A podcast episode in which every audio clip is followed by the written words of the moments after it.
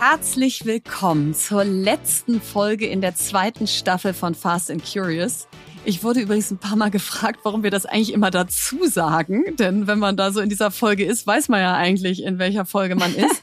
Aber Und das glaub, interessiert einen auch nicht. Aber es egal. interessiert einen eigentlich überhaupt nicht. Aber ich glaube, die Antwort ist, dass wir wie so kleine Kinder mitzählen, wie viele es schon sind und es gar nicht glauben können, dass wir jetzt schon fast 24 Folgen aufgenommen haben. Und in der heutigen Folge lassen wir uns mal so richtig Zeit, machen wir den Ketchup länger und beantworten beantworten alle möglichen Fragen von euch, zu denen wir nicht gekommen sind in den letzten Wochen. Und das machen wir heute mal ein bisschen weniger fast und ein bisschen mehr nachdenklich und slow. Dann könnt ihr uns also auch so richtig beim Nachdenken zuhören. Und jetzt starten wir gleich rein. Bei Fast and Curious sprechen wir heute im Catch-up über unser Seelenleben. Als Deep Dive machen wir heute ein großes Ask Us Anything und beantworten Fragen zu Mut, Zufriedenheit, Delegation, Weiblichkeit und Kritik und mehr. Und das letzte Wort habe heute ich. Jetzt kommt Werbung. Ja, heute möchten wir euch Sage vorstellen und das ist ein global führender Anbieter für cloudbasierte HR-Software, der sich darauf spezialisiert hat, KMUs dabei zu helfen, ihre Geschäftsprozesse zu vereinfachen und zu automatisieren. Und ich als Gründerin, aber viele von euch äh, Geschäftsführer, Führungskräfte kennen das, kann das total nachempfinden, weil wir wollen natürlich unsere Mitarbeiter wir wollen tolle Leute einstellen, wir wollen sie dann befähigen, einen super Job machen zu können. Und das alles braucht aber viel Bürokratie und viel administrativen Aufwand und Arbeit. Also zum Beispiel das ganze Bewerbermanagement, dass man sich ordentlich meldet, dass man weiß, wie viele Menschen sich auf welche Jobs beworben haben, wo die gerade in dem ganzen Bewerbungsprozess stehen. Dann das Thema Reisekosten mit unseren ganzen Mitarbeitern. Wir hatten gerade eine riesen Feedback-Cycle in unserem Unternehmen. Auch das muss nachgehalten werden. Die Daten müssen irgendwo hinterlegt werden, sodass ich da wieder darauf zugreifen kann. Also wir haben ganz, ganz viele HR-Herausforderungen, ja, die einfach so eine, so eine Führung eines Unternehmens mit sich bringen. Und da kann man sich Hilfe holen durch HR-Software. Jetzt hat das Unternehmen eine neue Studie, HR-Trends, die Zukunft der Personalarbeit herausgebracht, für die sie über 1000 Personalverantwortliche in KMUs befragt haben. Und die Befragten haben mitgeteilt, was sie nachts wach hält, woran sie arbeiten, was für Technologien wie KI sie einsetzen und wie sie über die Zukunft von HR denken um da mal ein paar Insights äh, mit euch zu teilen. 98 Prozent der Befragten macht ihre Arbeit Spaß, denn sie sind in den HR-Bereich gegangen, um etwas zu bewirken. Also das ist doch schon mal richtig schön.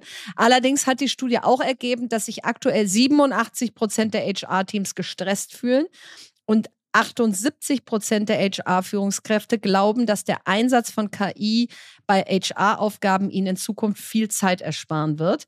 Das hilft also sicherlich auch dabei, dass sich die HR-Teams weniger gestresst fühlen.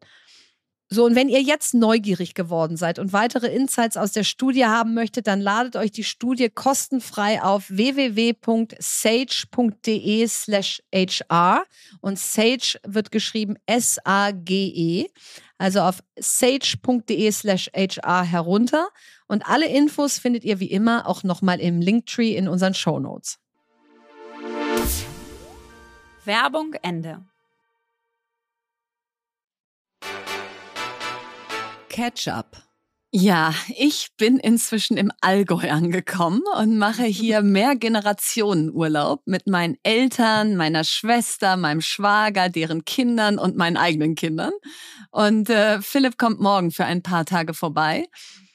Und das ist eine große Familientradition. Also Lea, das machen wir jetzt schon seit mein großer Sohn auf der Welt ist, also seit circa 14 Jahren, fahren wow, wir jedes Jahr schön. zwei Wochen in die Sommerferien zusammen. Du warst ja auch schon mal dabei, ne? Ich ja. beim Segeln. Und, äh, und jedes Jahr denken wir uns irgendwas Neues aus. Und ich liebe diese gemeinsame Zeit, denn dank meines Schwagers, äh, Fabi, haben wir von jedem dieser Urlaube ein Fotobuch oder einen Film. und das wäre so das Letzte, was ich jemals in meinem Leben hinkriegen würde. Aber ähm, meine Kinder lieben es heute schon, die Filme von vor fünf oder zehn Jahren anzuschauen. Mhm. Und ich merke dabei immer wieder, ich bin einfach so ein großer Familienmensch.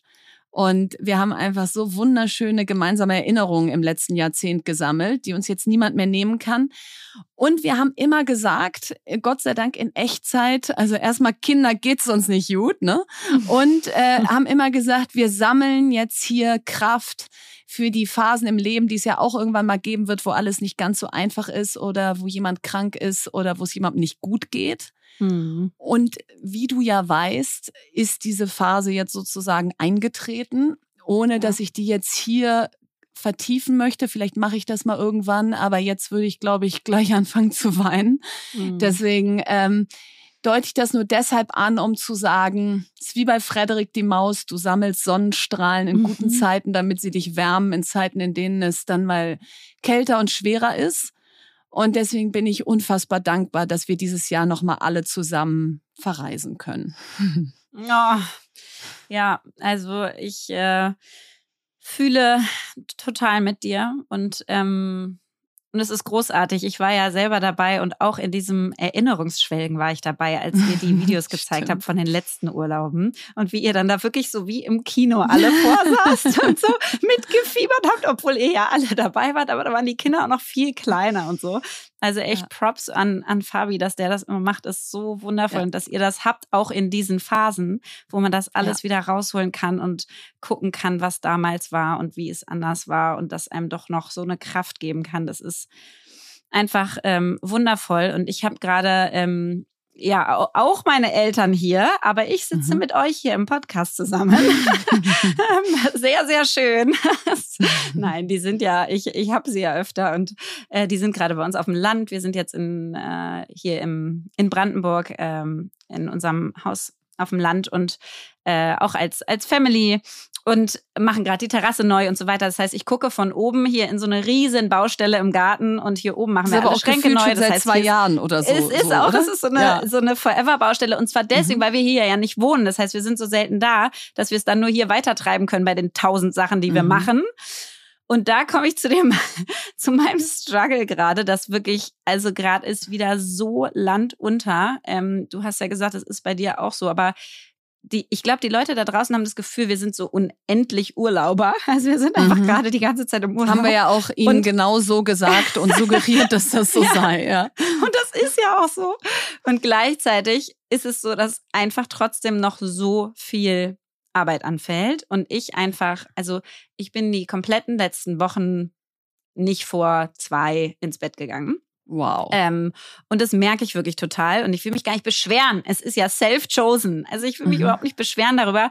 Und es ist trotzdem so, dass ich so denke, oh, also Huh, also ich will mich beschweren. Ja, also ich will mich beschweren, äh, weil bei weil wem ich, denn? Bei ja, wem reichst du die ja, Beschwerde leider ein? bei mir selber reiche ich sie ein. Aber es ist wirklich so, ich sitze hier abends und dann trinken wir irgendwie gemütlich ein Glas ja. Abholspritz und dann bringe ich ja. meine Tochter für gefühlt eine Stunde ins Bett und dann ist es so spät, dass ich schon selber gleich mit einschlafen könnte und dann ja. raffe ich mich nochmal auf und sitze hier auch bis ein Uhr morgens am Laptop, weil ich halt auch tagsüber den anderen nicht auf den Keks gehen will mit ich sitze hier die ganze Zeit und arbeite. Das ist ja nicht Voll. der Sinn der Sache.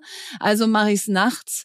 Und natürlich können wir uns nur bei uns selbst beschweren. Also keiner hat uns gezwungen, dass gerade der Fußballverein hoch 1000 ist und das Ten More In gerade irgendwie richtig ja. Anlauf, nimmt, äh, Anlauf nimmt. Und trotzdem tue ich mir dann leid. tut mir dann so um Mitternacht leid und denk so, oh Mann, wie du sagst, the struggle is real und so viel Urlaub, wie wir gerade machen, das rächt sich halt auch ein bisschen. Und ehrlicherweise, und genau, und gleichzeitig habe ich dann ähm, letztens einen Film wieder entdeckt, äh, weiß nicht, hast du den gesehen, Das Streben nach Glück von Will Smith? Ach, war der schön. Der ist so Och, schön über diese echte Geschichte von Chris Gardner. Ja. Und der ist ja Multimillionär geworden und der ähm, hat doch der diese Boxen durch die Gegend getragen, ne? Solche genau, Röntgengeräte hat, oder so. Genau, der hat so ja. Röntgengeräte verkauft ja. und, ähm, und und wurde dann quasi obdachlos und hat ein Jahr in Obdachlosigkeit oh, gelebt mit seinem Film. kleinen Sohn alleine, ja. also alleinerziehend ohne jedes Geld und hat dann eine Chance auf ein unbezahltes Praktikum in einer Bank sich selber ergattert und den Job auch bekommen, obwohl er währenddessen obdachlos war und noch nicht mal seine Sachen waschen konnte und kein Mensch sozusagen das wusste. Er hat es keinem erzählt und hat dann mhm. so Gas gegeben da und so. Also der, der, Und das ist so wundervoll gespielt. Ich weiß, dass Will Smith ist ja gerade, sag ich mal, ein bisschen äh, kontrovers diskutiert. Ja, aber deswegen kann man trotzdem toll finden, was der Aber gemacht diese hat. Filme ja. sind der Hammer. Ja. Ähm, der kann so unfassbar toll spielen. Und da habe ich dann auch wieder gedacht, so Lea, komm mal runter. Ne? Also Mhm. äh, es ist ein hohes Ross, von dem du gerade Bist nicht, bist nicht So, obdachlos. Du bist nicht äh, obdachlos, du Ja. hast nicht nur noch äh, fünf Euro in deinem Portemonnaie. Nee. Ähm, so, du bist nicht alleinerziehend mit einem Kind. Ist alles Also, selbst es gewählt. Ist alles, genau, es ist selbst gewählt. Und dann ähm, mache ich aber dann in diesen Phasen äh, immer Folgendes. Also wenn es so Phasen gibt, wo es so klein-klein wird und wo ich so merke, dass mir alles wieder über den Kopf wächst und dass es einfach zu viel ist und dass ich auch so hardcore operativ gerade unterwegs bin. Also ich Mhm. bin so überhaupt nicht in meinen Hebeln, wo ich Sachen hebeln kann und andere machen, sondern ich mache es alle, Mhm. alles selber gerade. Dann erinnere ich mich immer so an eines, ein, ein tolles Zitat von Bill Gates und das heißt wieder auf Englisch, most people overestimate what they can do in a year and underestimate what they can do in 10 years. Ja, Also das heißt, wir denken immer, was wir alles in einem Jahr machen Ja. können und Ja. wir denken nicht in groß genügend Zeithorizonten oder Räumen. Und was ich also jetzt gemacht habe, zehn Jahre sind für mich zu, zu weit, die kann ich nicht denken. Mhm. Aber ich habe gedacht, ich bin jetzt 35, ich nehme mal mich als 40-Jährige. Mhm. Und jetzt habe ich quasi so ein Moodboard aufgebaut für mich als 40-Jährige und habe überlegt, wie alt sind dann die Menschen, meine allerliebsten Menschen, wie alt sind die eigentlich, dass ich auch mal ein Gefühl kriege für, Mhm. Wo sind da meine Eltern, wie, wie groß sind schon meine Kinder in fünf Jahren, Mhm. wer bin ich, Wo, womit verbringe ich meine Zeit, was erfüllt mich wohl mit 40, was will ich bis dahin eigentlich wieder reaktiviert haben. Zum Beispiel war ich früher total musikalisch, ja? ich habe Klavier gespielt, Saxophon gespielt in ganz vielen Jazzbands und so, habe ich 100 Jahre nicht mehr gemacht. Das heißt, was will ich eigentlich alles so in meinem Leben wieder reaktivieren? Und wenn ich mir ein Jahr angucke, dann macht das immer keinen Sinn, weil es viel zu kurz. Also da, da komme ich ja nicht weit. Aber wenn ich mir fünf Jahre angucke, macht ganz viel wieder Sinn. Und ich versuche dann quasi diese Perspektive zu nehmen, auch auf mich als Unternehmerin und überlege, okay, wofür mache ich das eigentlich? Und wo will ich mit 40 stehen? Weswegen Ja. ich jetzt gerade wieder mir die Nächte um die Ohren haue und so tief im Detail drin und so operativ Nein, drin bin, das dass ist es genau gar keinen richtig. Sinn macht. Nein, es macht keinen Sinn und die Übung kann ich dann dir auch gleich mal nachmachen, weil ich bin genau die, die gerade overestimated, was man in einem Jahr machen kann und habe so viel in die nächsten vier Monate reingeladen, dass ich mit Schnappatmung unterm Weihnachtsbaum liegen werde. Aber ähm, aber ich glaube, dass dieses Horizont aufmachen, einmal sagen, warte mal, äh, wie du sagst, stell mal vor, wir hätten noch vier Jahre mehr, dann Und du kriegst dann richtig Bock drauf. Ja, du, du hast kriegst Bock Gefühl, drauf. ich habe Zeit. Ich muss Naja. es nicht alles jetzt machen. Und du, kriegst lernst richtig halt auch, Lust. Genau, und du lernst halt auch, it's a marathon, not a sprint, ja. Ja. Also Projekte äh, von, von irgendwie deiner Akademie über meinen Fußballverein und so weiter sind kein Sprint. Und wenn man jetzt denkt, man muss alles bis Weihnachten gelöst haben, nee, muss man nicht, ja. Also da, da, da, da kann man irgendwie durchaus irgendwie so, sich noch ein bisschen mehr Zeit geben. Und genau das Gefühl habe ich gerade. Ich brauche nicht nur mehr Zeit, sondern auch die Perspektive, warum mache ich das alles, wo geht das hin? Und ich glaube, die Sport hänge ich mir jetzt hier mal ins Hotelzimmer ab heute Abend. Deep Dive.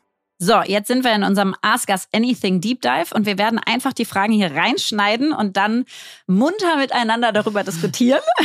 Und ich freue mich schon, wir kennen nämlich die Antworten des anderen nicht, deswegen bin ich ganz gespannt, Das ist ein was großes du so erzählen Experiment wirst. hier. Ja. Genau. Und deswegen geht's los mit der ersten Frage. Hallo liebe Lea, hallo liebe Verena.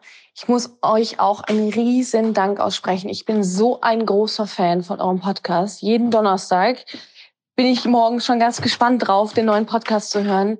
Ich habe von Folge 1 jede einzelne Folge gehört und es hat mich bisher so inspiriert und so motiviert und so viel Mut gemacht. Deswegen tausend Dank für euren wunderbaren Impuls. Und meine Frage an euch, wann habt ihr euch eigentlich entschieden, mutig zu sein? Ja, also ich habe das Gefühl, ich habe da schon ganz oft drüber gesprochen, dass ich als Kind ja schüchtern war und den Mut nicht in die Wiege gelegt bekommen habe. Und deswegen werde ich das jetzt nicht ähm, nochmal aufzählen, aber ich wollte ein Zitat wieder mal, ich hau euch zu mit Natürlich, wie könnte Lea Folge. ohne Zitat irgendwie starten? Ja. Ich habe echt so, so ein Zitat-Buzzer hier vor mir, wie so Stefan Raab, diese Knöpfe, zack, Zitat. Und, äh, aber eins hat mir wirklich so geholfen, was Mut angeht. Und das war das Zitat von Eleanor Roosevelt. Und das ist folgendes. You would worry less what others think of you if you knew how seldomly they do. Also Ach, ich habe immer ganz viel damit mich beschäftigt, was andere von mir denken, mich zu schämen, mich fremd zu schämen für andere mhm. und so weiter. Ich habe so viel Scham und so viel zu viel Empathie wahrscheinlich, dass ich einfach zu viel auf andere gucke und nicht so sehr auf mich selber. Und das hat dazu geführt früher, dass ich nicht so mutig war, weil ich einfach dachte, das Tennis spielen kann ich noch nicht, Klavier spielen bin ich noch nicht so gut und mhm. so weiter und so fort. Und de facto habe ich irgendwann gecheckt, es interessiert einfach gar keinen, was du machst, weil die gucken mhm. alle auf sich selber. Und das hat mich so befreit. Und ich versuche dieses Zitat jetzt allen jungen Leuten die ganze Zeit zu sagen, wenn ich sie sehe und merke, dass sie sich irgendwo zurücknehmen, dass ich einfach sage, they don't care. Mach einfach, was du machen möchtest. Ja, lustig. Und ich habe bei der Frage sofort an meine Großmutter gedacht, äh, die für mich die mutigste Frau war, die ich kannte. Sie ist leider viel zu früh gestorben. Sie ist alleine mit ihren Schwestern und ihrer Mutter aus Ostpreußen geflohen, hatte mhm. in den schweren Nachkriegsjahren, hat sie da ihre Familie versorgt, selber vier Kinder bekommen, war total unkonform für ihre mhm. Generation. Mhm. Also zum Beispiel immer, wenn ich kam, hat sie gesagt, so meine Süße, jetzt hörst du erstmal auf, dich so gut zu benehmen. Das kannst du in Bielefeld oh. machen. Bei oh, mir bist du jetzt einfach mal Kind und darauf stoßen wir jetzt erstmal mit einem Orangensaft mit Sekt an. Da war ich, glaube ich, zehn. Und es war total da unpädagogisch. Da war Sekt drin oder was? Da war dir? Sekt drin. Durfte ich meinen Eltern wow. nicht erzählen. Fand ich so geil. Wow. Und äh, das Omi war natürlich total. Nee, nee, nee, nee, das war nicht genau. Naja, auch nicht äh, von der auch mütterlichen nicht, Seite. Naja, aber egal. Way ähm, nein, und, und das war natürlich total unpädagogisch, aber einfach total toll. Und als ich an ihrem Grab stand, da, weil wir so eng waren, weil sie so mhm. meine Wingwoman war, äh, war mir so klar, und da war ich 19, dass wir es nicht in der Hand haben, wann das Leben vorbei ist und dass es sich einfach nicht auszahlt, bis dahin nicht mutig zu sein. Mhm. Keiner wird dir eine Absolution geben und sagen, gut, dass du immer irgendwie auf Sicht gefahren bist, mhm. dass du mhm. keine Fehler gemacht hast, dass du das immer alles brav gemacht hast, wie man das von dir erwartet hat. Nee, das wird mhm. keiner sagen. Und sie war das perfekte Beispiel dafür, was alles in so einem Leben drin sein kann, wenn man zum Teil keine Wahl hat, aber zum Teil sich auch aktiv einfach dafür entscheidet, mutig zu sein. Und insofern ist meine Großmutter die Person gewesen, die mir Mut beigebracht hat. Okay, next. Hallo liebe Lea, hallo liebe Verena. In welches Leben einer öffentlichen oder nicht öffentlichen Person würdet ihr denn gern mal für einen Tag schlüpfen und warum? Ja, da habe ich jetzt gefühlt einen halben Tag drüber nachgedacht, in welches Leben ich da gern schlüpfen würde, um dann zur Erkenntnis zu kommen, dass es entweder zu viele gibt oder ganz ehrlich, ich mein eigenes Leben zu gerne mag. Immer wenn ich so dachte, willst du Olaf Scholz sein? Nein, willst du nicht. Willst du, willst du irgendwie der VW-Vorstandsvorsitzende sein? Nein, willst du nicht. Und, äh, und nachdem ich sie alle durch hatte, war ich so, nein, ich würde gerne mein Leben weiterleben. Also äh, überlasse ich ich dir die Antwort. Also bei mir gibt es ganz viele. Die eine ist auf jeden Fall, wem ihr unbedingt folgen müsst, und die nehme ich jetzt auch, ist die Sarah Blakely von Spanx, die Gründerin. Äh, müsst ihr auf Instagram folgen. Ich finde die so großartig, diese Frau.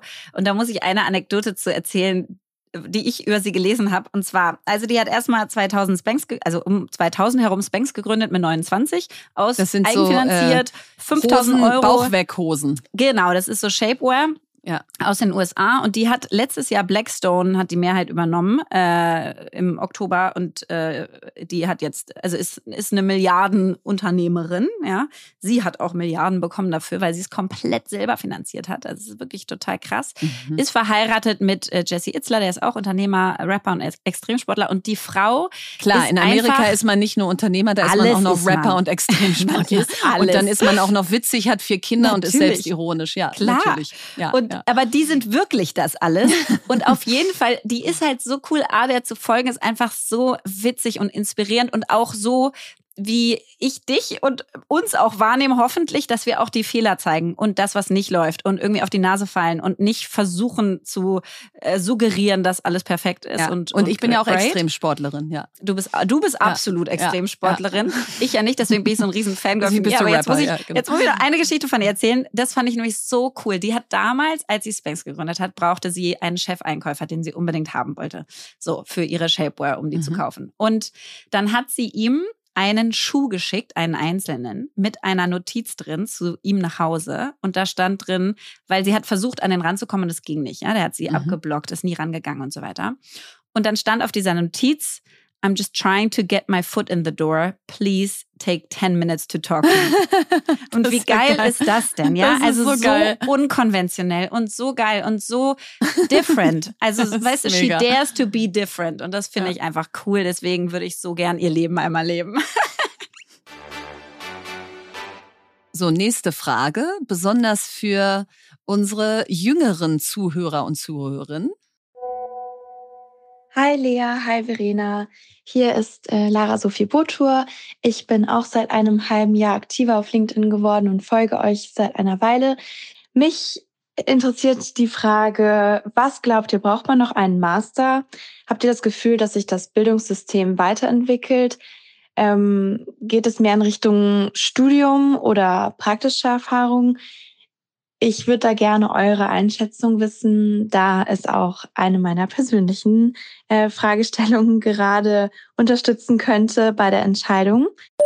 Ja, also ich habe ja ein Litzök HSG ein Lizenziat Ökonomikus, so heißt Was? mein Abschluss. Ja, ja, ja, ja. Äh, in Fachkreisen. Du hast irgendeine äh, Krankheit, wo ich dir jetzt mit helfen muss. in Fachkreisen sehr renommiert. Leider sind die Fachkreise so klein, dass es keiner weiß. Aber nee, ist okay. Also eigentlich bin ich Diplomkauffrau, ja, aber das ist ja nun wirklich ein Titel aus dem letzten Jahrhundert. Mhm. Und ähm, mein Litzök dauerte vier Jahre, also war ein Betrie äh, Betriebswirtschaftslehre-Studium. Und ich glaube, rein Karriere technisch betrachtet, würde ich sagen, Berufserfahrung, on the job lernen schlägt immer den Master, ja, weil mhm. wenn du einen guten Bachelor machst und der ist ja jetzt auf drei Jahre verkürzt gegenüber meiner Studienzeit waren es noch vier, dann kommst du als junger, motivierter Mensch aufgeladen mit ein bisschen Theorie und ein bisschen Praktikumserfahrung dann da an und aus meiner Sicht solltest du dann erstmal loslegen, weil das, äh, den Effekt werden wir alle, die schon fertig sind mit ihrem Studium und schon gearbeitet haben, gehabt haben, dass man im Job ankommt und denkt so, oh Gott, also kann ja nichts von dem, was hier von mir äh, erwartet wird und nichts von dem habe ich in der, in der, in der Uni ja. gelernt. Und dann gibt's erstmal so einen Realitätscheck aus, was ist eigentlich wirklich wichtig.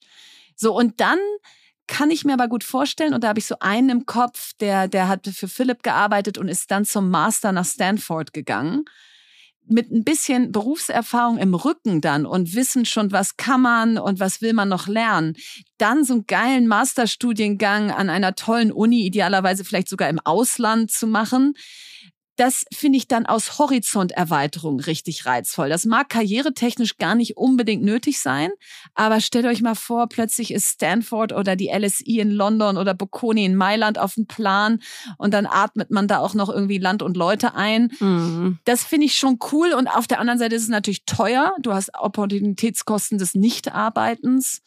Also wenn ich es wahrscheinlich, wenn ich mich festlegen müsste und jemand steht vor mir und ist 22 und sagt, ich habe jetzt Bachelor fertig, soll ich jetzt Master machen oder erstmal arbeiten, würde ich sagen, Kopfsprung rein in die Arbeitswelt und erstmal schwimmen lernen.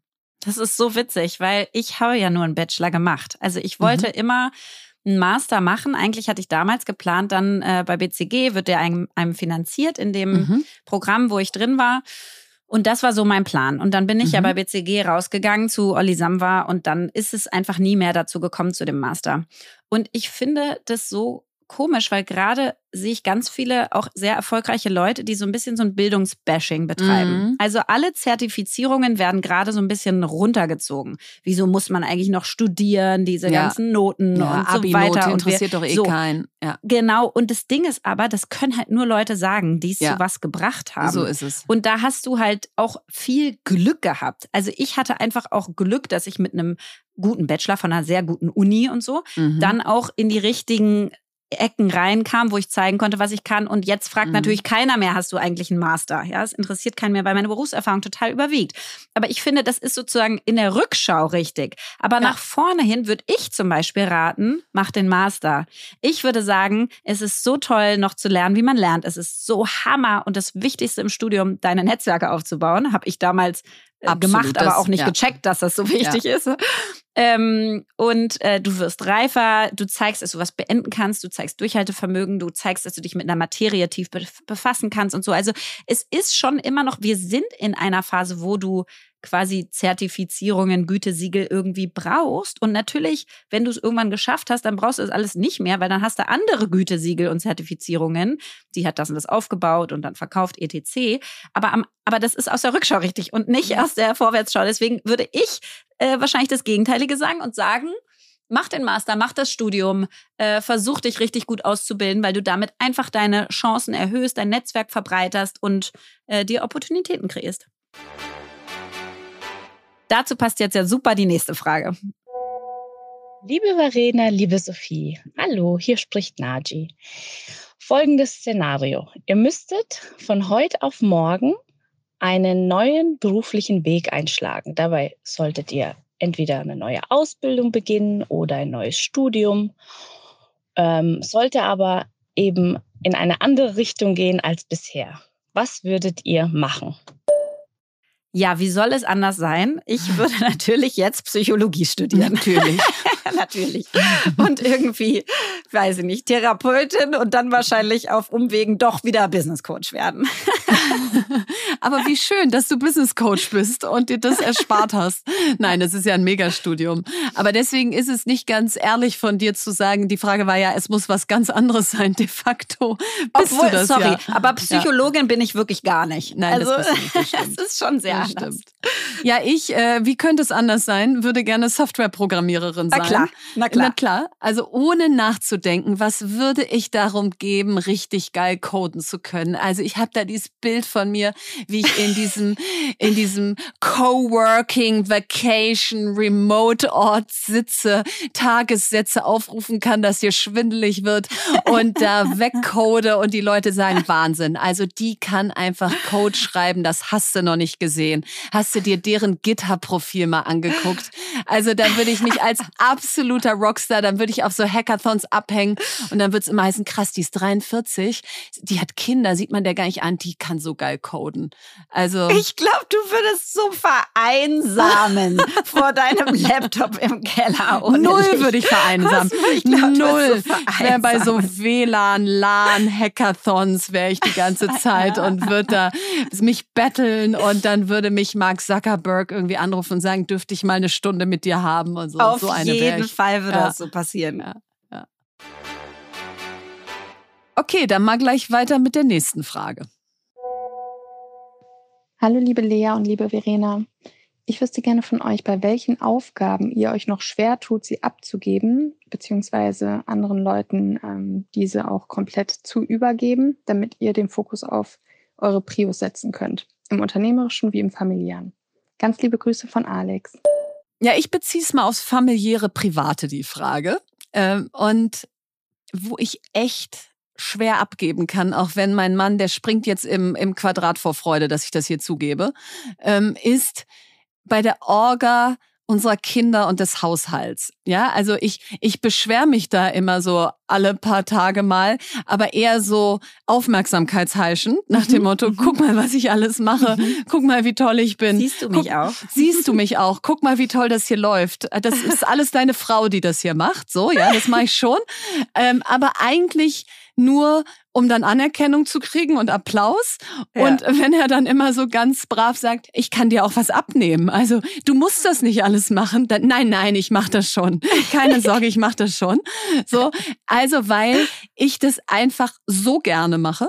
Ich auch der Meinung bin, dass nur ich das kann. Also ja, ja. Äh, ist ja auch krass komplex, so Hundefutter bestellen und und äh, wo die Kinder überlegen, wann zu welchem Sport müssen. Das, wer soll das, wer soll das übernehmen können außer mir? Diese Komplexität, die was, was gepackt werden muss, ja. Das ist, das ist der geilste Moment bei uns zu Hause. Wenn wir packen, bin ich so ultra maximal gestresst, dass alle, inklusive der Kinder, wissen auch, äh, Mami packt, lass sie mal lieber ganz in Ruhe, so.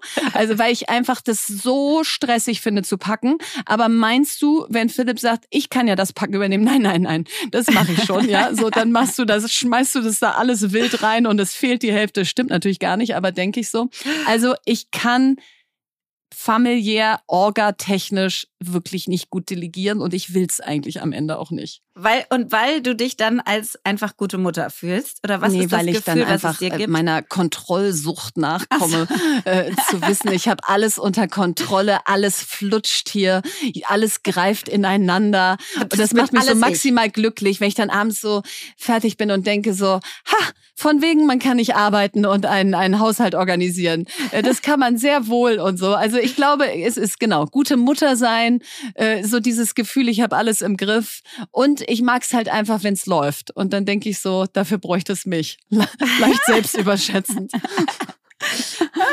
Aber ich kann das total verstehen. Ich habe das nur in einem ganz anderen also im Haushaltsbereich auf jeden Fall nicht. Äh, packen ist das Schlimmste, was man mir antun kann. Ja, mir, da mir auch. Aber ich, ich mich geb's trotzdem Monate nicht ab. vorzudrücken. Ja. Und ähm, Nee, aber wo ich das total habe und auch das Gefühl habe, das kann wirklich, es kann nur ich. Und da, da sind die Leute bei Amorelie wirklich dran, also die, die sind verzweifelt an mir. ähm, ist, wir haben ja damals natürlich den Amorelie Adventskalender erfunden und das war ja so mhm. das Riesending und krasses Hype-Produkt in, in Deutschland und ist natürlich auch immer noch toll. Und den habe ich wirklich komplett designt. Also einfach mit den Designagenturen überlegt, wie heißt das, wie branden wir das, wie positionieren wir das, was ist da drin und vor allen Dingen dann aber auch welche Farben, welche Formen, welche Story, welche mhm. Sprache nutzen mhm. wir da, um das genau perfekt auszudrücken. Also leichtes Micromanagement, ja? Komplettes On-Detail Micromanagement, alles selber machen einfach. Es war ja, einfach also gute machen. Führung, gute Führung. Es war überhaupt keine Führung. und dann war ich und es ging so weit, dass ich wirklich mit bis zum, also wir sind dann, ich bin mit zum Drucker geflogen, der das sozusagen druckt, um die Vorbesprechung zu machen, um den Vordruck zu machen und den Druck dann auch noch Super. in Auftrag zu geben. Mhm. Der war auch ganz, ganz weit weg, irgendwie im Süden Deutschlands, wo du überhaupt nicht hinkamst, aber habe ich mir trotzdem genommen die Zeit. Und dann habe ich quasi da mit den Leuten an der Druckmaschine verschiedenste Türkistöne gegeneinander gelegt. Und die sind, glaube ich, innerlich, also die waren so nett, aber die sind, glaube ich, innerlich wahnsinnig geworden. Mhm. Ich gesagt, das geht zu sehr ins Blau, das geht zu sehr ins Grünliche. Ich will, dass das noch ein bisschen matter ist, das Ganze. Und es war wirklich, und dann haben mich alle so als Fifty Shades of Turquoise verschimpft oder beschimpft, mhm. weil sie so meint, okay, Lea kommt jetzt mit ihren 50 Shades of Turquoise und ist wieder sowas von viel zu tief auf der 15. Schuhsohle unterwegs. Ähm, aber das ist echt auch so ein Gefühl von, ich, naja, aber das ist ja bis heute ist mein also Ding. Ja, total. Wenn wir ein neues Icon ja. für unseren Podcast machen ja. und dann steht das fest, dann dann ja. kommst du auch um die Ecke und sagst, ich habe noch mal 24 Mal drüber nachgedacht und ich bin der Meinung, wir sollten den Schatten noch ein wenig wegretuschieren. Ja. Es ist wirklich so, weil ich einfach, wenn Kommunikation sitzt und das so passt, das ist für mich die größte Freude. Ich kann mich da auch bei anderen so krass dran erfreuen. Und ich finde das dann so genial, wenn so Marken schaffen, dass einfach alles zusammenpasst und du so denkst, boah, das ist richtig ein ja. Kunstwerk. Es ist ein richtiges ja. Kunstwerk. Und das ist dann mein Anspruch und da obsesse ich halt so, so hart. So, hier kommt die nächste Frage. Hallo, ihr beiden. Ihr seid ja immer mit Volldampf dabei. Daher würde mich Folgendes interessieren. Wann seid ihr so richtig zufrieden und könnt mal entspannt durchatmen. Ja, also ich bin, ich bin beim Thema so richtig zufrieden und komplett durchatmen so ein bisschen schizophren. Also einerseits mache ich ja immer von Mitte Dezember bis Ende Januar alles aus und meinen berühmten Offline-Januar. Und da bin ich so richtig zufrieden, atme tief durch. Die Tage sind so lang, es ist so schön, es ist so ruhig. Und dann denke ich so, das hast du dir erarbeitet. Das ist der Sinn von all dem ganzen Geraffel, dass du jetzt so viel Ruhe hast. Und daraus könnte man ja ableiten, dass ich den Rest nur mache, um diese sechs Wochen im Jahr zu haben. Und das stimmt dann aber wiederum äh, gar nicht, wenn ich mir überlege, wie ich letzte Woche, da habe ich wie eine Wahnsinnige gearbeitet zwischen Griechenland und Allgäu. Also da waren die Kinder in alle Himmelsrichtungen verteilt und haben Ferien bei Paten und, und, und so weiter gemacht. Und, und ich hatte sozusagen keinen harten Anschlag abends und habe einfach durchgearbeitet. Und dann saß ich spät abends im Funky Fish äh, in Berlin mit Philipp und habe aus tiefstem Herzen gesagt, mein Schatz, wir haben so ein tolles Leben. Ich bin so glücklich in unserem Leben. es ist einfach so schön. So, und da war ich so zufrieden. Da dachte ich so, wie kann man so ein geiles Leben haben? Und das war eigentlich so, der, der, der totale Gegenentwurf zu meinem Offline-Januar. Und das habe ich eigentlich ganz oft, dass wenn der Sturm tobt und dann und dann beruhigt er sich so abends einmal kurz und und die Kinder sind im Bett und es ist irgendwie alles ruhig, dann denke ich so, es ist einfach alles drin in diesem Leben. Himmelhoch jauchzt, zu Tode betrübt, mhm. sau anstrengend, sau ruhig, äh, viele tolle Menschen um mich. Also da kann ich manchmal mein Glück gar nicht fassen und deswegen bin ich wahrscheinlich einfach richtig zufrieden und durchatmen kann ich aber die wenigste Zeit, weil wir ja seit der Ruhefolge wisst, habe ich mal einen Tennisball in der Brust. Insofern atmet es sich da nicht ganz so gut. Das ist der Preis für die ganze Zufriedenheit. Genau. Hat man halt einen Tennisball in der Brust, da Hat muss man, man halt, halt durch. Ja. Und also bei mir ist es, glaube ich, auch so, dass ich, also ich habe schon immer auf echt große Struggles, muss ich sagen. Und gleichzeitig würde ich sagen, habe ich jeden Tag das Gefühl, Mensch, ich habe schon auch richtig, richtig Glück. Also es ist schon auch richtig, richtig toll und bin zufrieden. Dieses Durchatmen-Ding habe ich aber mit was ganz anderem verbunden. Und zwar mhm. habe ich immer, wenn ich so Projekte wirklich beende, also komplett mhm. beende, also zum Beispiel bei Amorelie rausgehe und das ist sozusagen fertig Mhm. Dann, und ich schaffe das, mir ist das Ende immer total wichtig. Also ich finde, ganz viele fokussieren sich immer auf den Anfang und dann enden die furchtbar. Auch Leute, die kündigen oder so oder was. Das ist dann ja. teilweise dramatisch, was dann da so, alles egal, nach mir die Sintflut, wams, hier mhm. ist es. So.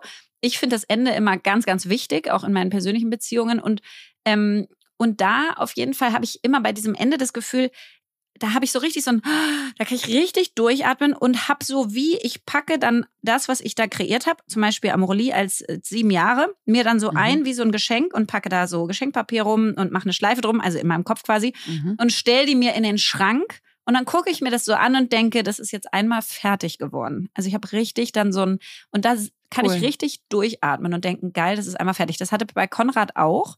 Da war mhm. ich ja mhm. nur acht Jahre im Verwaltungsrat, also ganz andere Intensität. Und trotzdem, als ich da raus bin und es war so gut und das Unternehmen läuft und so, habe ich auch genau dasselbe Gefühl gehabt von, es ist fertig und ich habe es gut beenden können. Das ist ja ich meine, mhm. das hast du auch nicht oft, ja? Also habe ich auch eine krasse Dankbarkeit für, wenn ich es schaffe, zum richtigen Zeitpunkt bei Sachen auch wieder rauszugehen, weil das meistens verpasst man den, ja.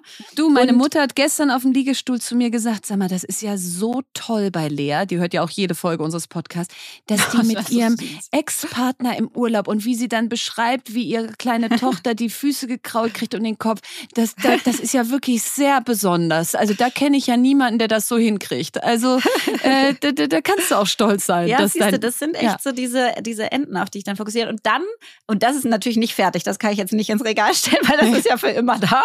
Ja, naja, also, aber die ähm, Beziehung äh, kannst total. du sozusagen als Die positiv. kann ich, ja. Ja, ja genau. absolut. Und da habe ich dann richtig so ein, ach, das ist gut geworden.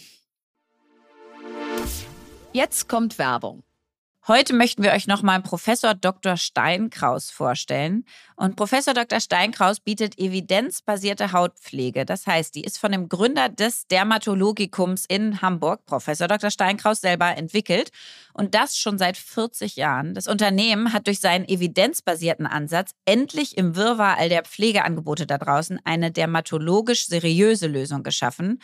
Und das Tolle ist, dass man bei Professor Dr. Steinkraus wirklich für jeden Hauttyp die passende Hautpflege findet. Ja, und ich liebe diese Produkte und nehme seit ein paar Wochen morgens zum Beispiel das Hyaluronserum und bin da wirklich total begeistert. Habe auch wirklich das Gefühl, dass das zu mir passt und das, was du gerade sagst, dass es passend für jeden Hauttyp ist. Also, dass man nicht das Gefühl hat, da bin ich nicht gemeint, sondern im Gegenteil, ich strahle und, und glowe wie lange nicht mehr.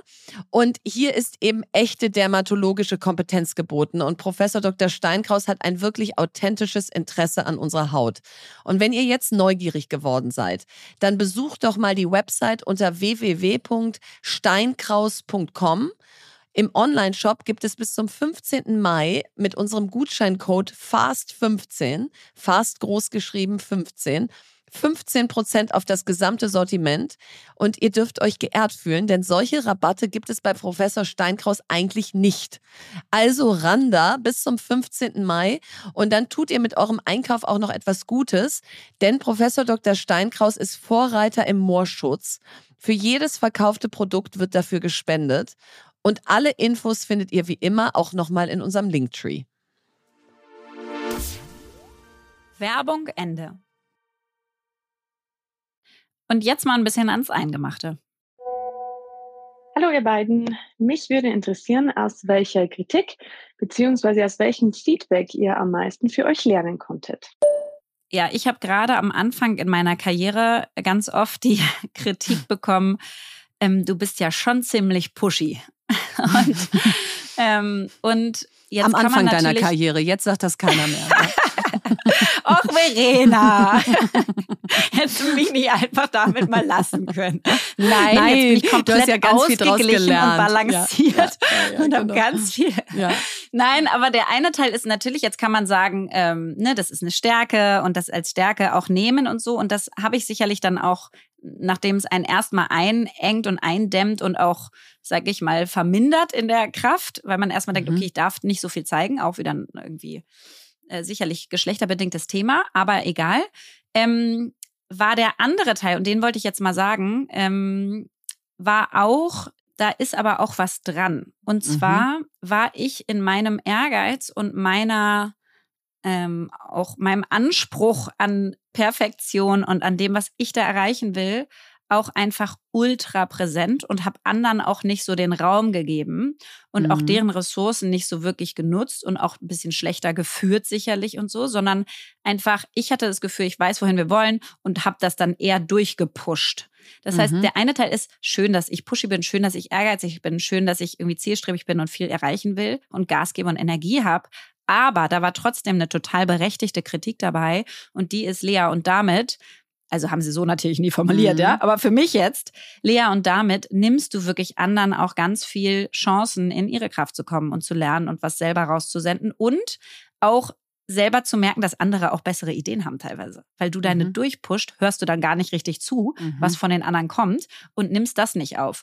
Und ich muss sagen, das ist immer noch ein Teil, mit dem ich heutzutage, deswegen hast du mich da auch so erwischt, hadere, weil ich natürlich so bin, wie ich bin und diese Total. Power mitbringe. Und das ist auch einer meiner großen Erfolgsfaktoren. Ist auch und gleichzeitig, ja. genau, und gleichzeitig muss ich aber und will ich auch andere entwickeln. Und ich möchte genau anderen zuhören und das mehr sehen und denen mehr zeigen, wo man darauf achten kann, wie man es macht und weniger selber reingeben. Und deswegen Mhm. ist das wirklich ähm, eine ne mega gute Kritik gewesen. Und Mhm. ist sie immer noch. Du, und äh, genau deshalb habe ich auch nur den Finger in die Wunde gelegt, weil Ja. die, die Kritik Ja. habe ich ja auch eins zu eins genau schon so gekriegt. Ich habe gerade überlegt, ich habe schon so viel Kritik gekriegt, dass ich gar nicht weiß, welche ich jetzt rauspicke. Also die, die du gerade erzählt hast, könnte ich eins zu eins auch erzählen, dass ich auch immer ja, so, so Stimmen, die gleich sind, die gleich zackig reden, die gleich schnell nach vorne pushen, denen gebe ich immer mehr Gewicht. Und die, die Mhm. mehr ausführen, die, die auch mehr Analogien aus anderen Bereichen einhör, äh, Mhm. einbringen, da, da habe ich nicht so viel Geduld für. Also deswegen, da kann ich mich total mit identifizieren.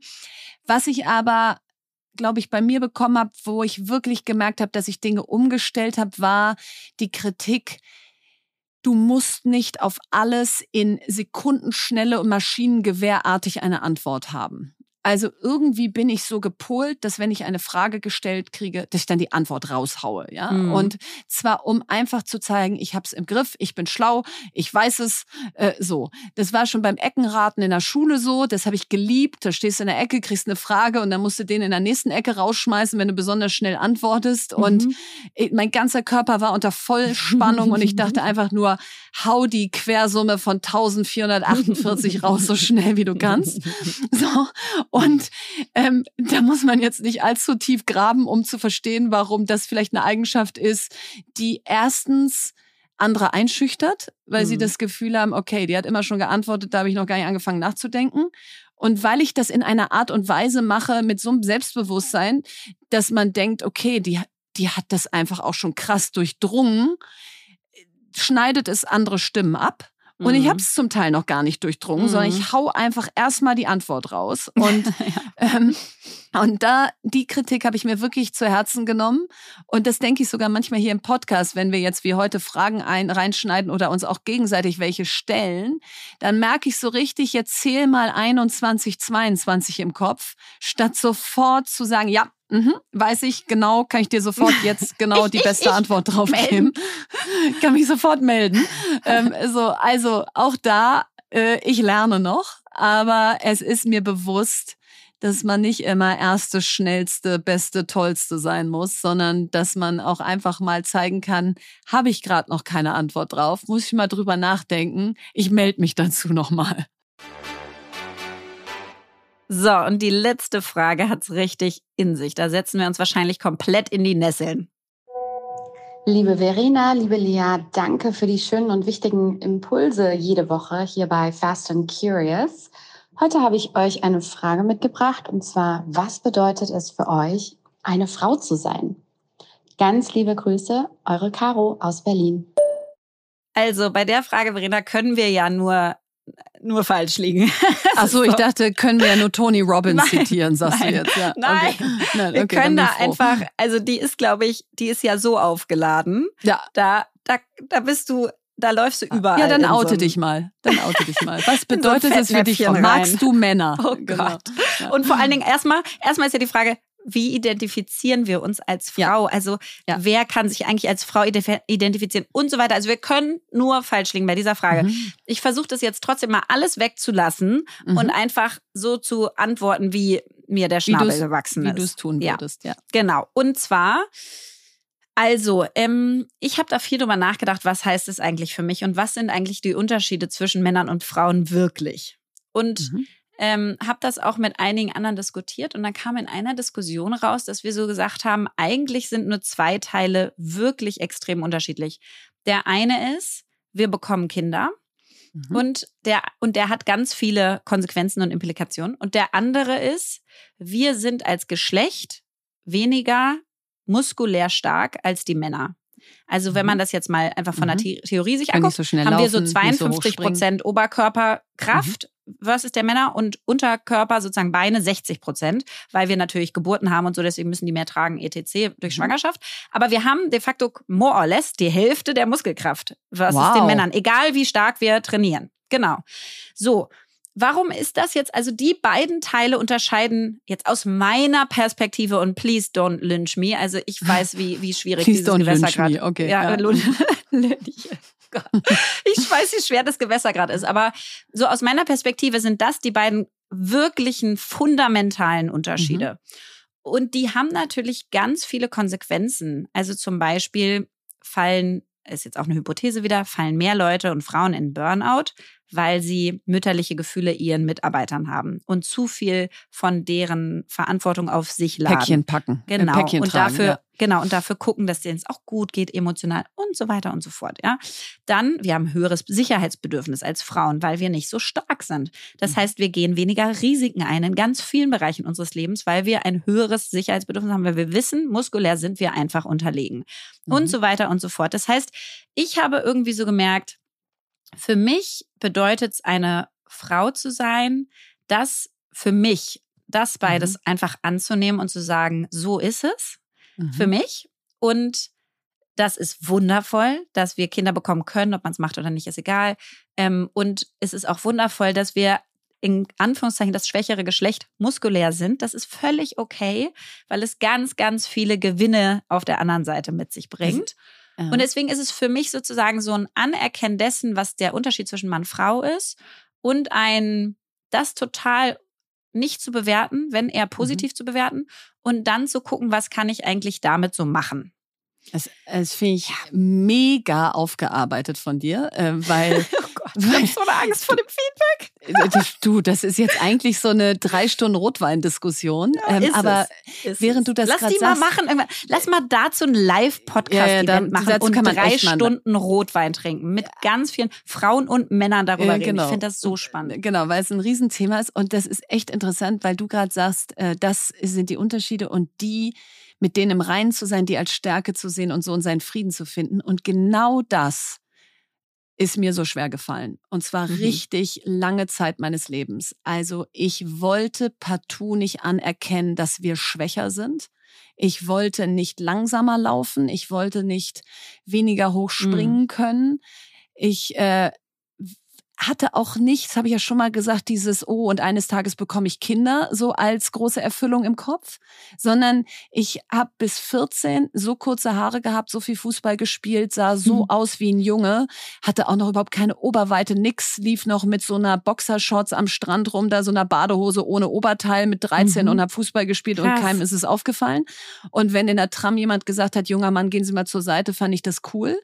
Also wow. ich habe ja ja, okay. ich habe richtig lange. Das heißt, du richtig, du hast richtig rebelliert. Dagegen. Ich habe richtig rebelliert, aber ohne, mhm. dass ich das lautstark gemacht mhm. habe oder wie heute, dass ich gesagt habe. Ähm, äh, äh, so mit she, her und und äh, ja, was ja. bin ich und so, das mhm. gab's ja alles noch gar nicht und bin ich divers und sowas, das gab's mhm. alles gar nicht, ja.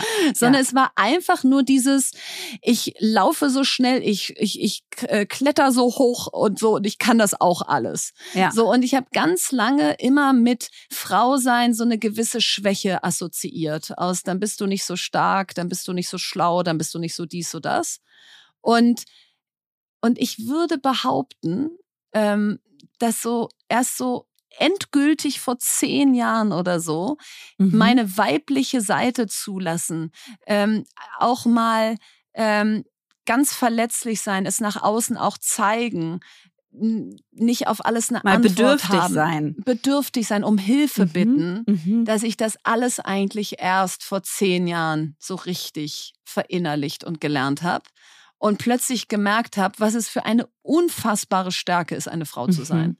Was, was es für eine unfassbare Stärke ist, zu zeigen, dass es einem wichtig ist, that we care, dass wir, genau was du gerade beschrieben hast, viel Last, wenn du so willst, emotionale Last von anderen mit uns rumtragen, weil wir uns die ganze Zeit fragen, wie geht's allen, wie geht's meinen Kindern, wo sind die gerade, geht's allen gut? Mhm. Und dass das aber eine unfassbare Stärke ist. Du hast mal gesagt, als du von so einem Mädelstrip zurückkamst, mein Gott, mhm. da sind mhm. zehn Frauen und alle kümmern sich. Alle Total. fühlen sich verantwortlich. Du musst mhm. überhaupt keine Pläne machen, wer räumt die ja. Spülmaschine aus, Irgendwann weil alle das so, weißt du Unfassbar. so. Und, mhm. und dass es einfach toll ist, wenn Frauen in Führung gehen, wenn Frauen zeigen, was in ihnen steckt und dass das ja auch der Grund dafür ist, warum du und ich so für Gleichberechtigung sind, mhm. weil es eben der Mix unserer Stärken ist, der einfach Unternehmen formt, gesellschaftliches voranbringt, wie es bisher nicht da gewesen ist. Also insofern kann ich heute mit 43 sagen, für mich bedeutet Frau sein, richtig stolz zu sein auf das, was Frauen können, was Frauen machen, was in Frauen steckt. Aber ich musste Anlauf nehmen, um zu dieser Erkenntnis zu kommen. Ja, das war sie. Die kunterbunte letzte Folge unserer zweiten Staffel. Und es ist ein großes Experiment, weil wir natürlich mal total mit unserer Struktur gebrochen haben, weil wir aber auch einfach euch zeigen wollten, wir hören euch. Ja, also wenn wir aufrufen zu stellt euch, äh, stellt uns Fragen, dann wollen wir die auch beantworten. Und ich glaube, das hat man heute auch gemerkt, dass das holt auch aus uns dann Geschichten und Aspekte raus, die uns selber vielleicht gar nicht mehr so in Erinnerung waren oder so bewusst waren. Also vielen Dank dafür. Und vielen, vielen Dank für unglaubliche Zahlen, die ihr uns äh, in dieser zweiten Staffel beschert habt. Wir haben jetzt knapp 21.000 Spotify-Follower. Wir haben in der Spitze über 40.000 Hörer und Hörerinnen unserer meistgehörtesten Folgen. Wir haben 4,9 Sterne bei Spotify bei 1600 Bewertungen. Also das ist alles äh, mehr, als wir uns je erhofft hatten. Total. Wir wollten ja eigentlich am Anfang einfach 10.000 HörerInnen haben. Das war ja, das war das Ziel. So, und dann hatten wir 10.000 Spotify-Follower in, der ersten Staffel, 20.000 ja. in der zweiten oder über 20.000 und jetzt wollen wir 30.000 für die dritte. Also empfehlt uns weiter, hört uns weiter. Wir freuen uns da wirklich sehr drüber und wie ihr inzwischen gemerkt habt, sind uns solche Zahlen auch wichtig. Also insofern äh, umso schöner, dass sie kommen. Und jetzt freuen wir uns auf zwölf crazy tolle neue Folgen. Äh, viele fragen uns immer, äh, gehen euch nicht mal langsam die Themen aus? Fragen wir uns auch gelegentlich und denken dann immer wieder, nee, Nö. wir können noch über so viel sprechen, äh, über Selbstüberschätzung, Business Coaching, Work Hard bis hin zu Komplimenten, Humor. Also uns fallen noch so viel Deep Dives, so viel, was äh, bewegt uns, was nervt's ein. Da, da, da, da geht uns bestimmt noch lange nicht der Stoff aus. Und unser neues Cover kommt nächste Woche. Ich habe es hier gestern Abend schon beim Abendessenstisch rumgezeigt und alle waren ganz beglückt. Also freue ich mich jetzt noch mehr. Ähm, genau, also ihr werdet uns so schnell nicht los. Und jetzt hat Lea das letzte Wort. Unknown.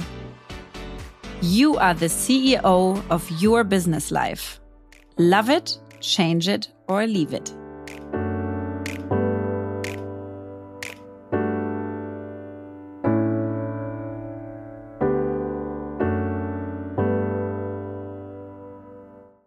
Dieser Podcast wird produziert von Podstars bei OMR.